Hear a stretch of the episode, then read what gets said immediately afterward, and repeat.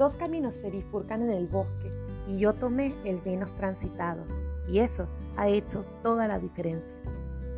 Este poema hoy me quedó dando vueltas luego de visitar a algunos clientes en la muy convulsionada Santiago. Después de meses, volver a los lugares que extrañamos tanto nos hacen sentir que este periodo que experimentamos cambió muchas cosas.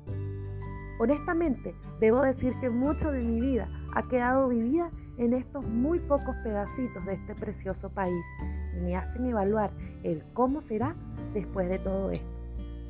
Dios está trabajando en sus planes y eso es algo que debemos tener como premisa de nuestra fe.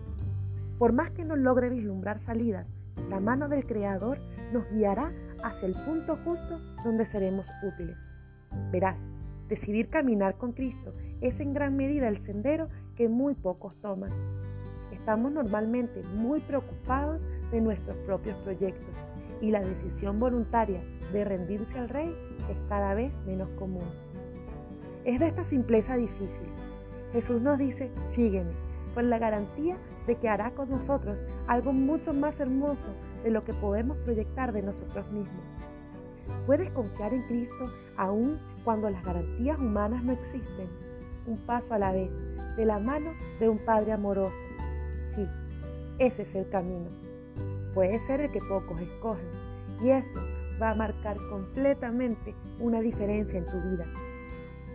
Lo que más agradezco de estos meses es volver a pasar por donde ya pasé antes, pero en nuevos términos. Gloria a Dios por ello.